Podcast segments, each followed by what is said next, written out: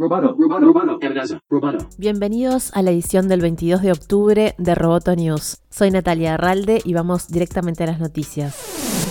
A seis meses de su estreno, Quibi anunció su cierre. El servicio de streaming de videos cortos lanzado en abril por Jeffrey Katzenberg, ex jefe de Disney, anunció este miércoles su cierre, así como la reventa de su catálogo y otros activos como consecuencia de la pandemia, pero también de su modelo económico. El servicio que buscó seducir al público más joven ha lidiado con varios problemas como el bajo número de suscriptores y escasas descargas. En una carta abierta redactada por la directora general Meg Whitman, se señala que el éxito no ha llegado debido a una conjunción de dos razones. La idea no era suficientemente sólida para justificar un servicio de streaming completo y el calendario expresó, si bien tenemos suficiente capital para continuar operando durante un periodo de tiempo significativo, tomamos la difícil decisión de cerrar el negocio, devolver el efectivo a nuestros accionistas y despedirnos con gracia de nuestros talentosos colegas, dijo Whitman.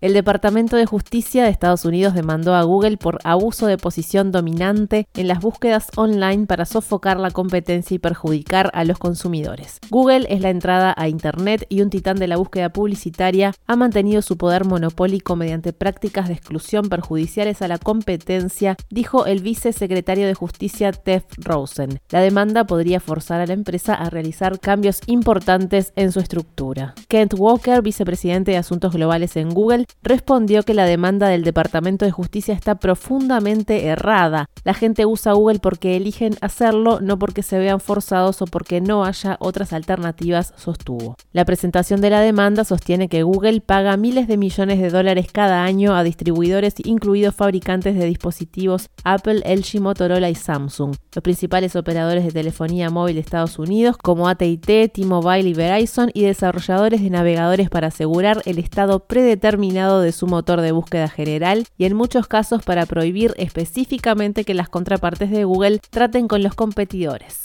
Gabriel Weinberg, CEO de DuckDuckGo, publicó en Twitter que está satisfecho con ese paso fundamental para responsabilizar a Google por las formas en que bloqueó la competencia.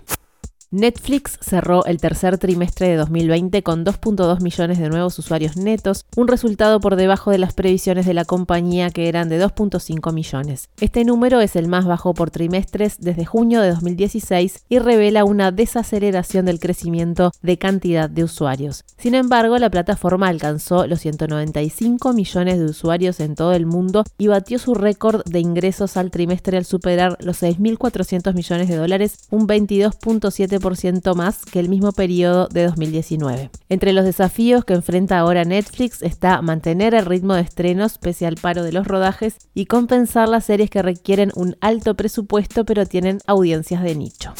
En Uruguay se lanzó Genexus 17 con un evento por streaming. Su CEO, Nicolás Jodal, destacó que es la mejor versión de Genexus que se ha construido y que su foco se centra en responder rápidamente a un mundo cambiante que demanda cada vez más tecnología y velocidad para solucionar los problemas de las personas. El evento dedicó un capítulo importante también al análisis del impacto de la aplicación coronavirus UI en Uruguay. Roboto News es parte de Dovcast. Te invitamos a seguirnos en www.amenazaroboto.com, arroba amenazaroboto y facebook.com barra amenazaroboto. Hasta la próxima. Roboto News.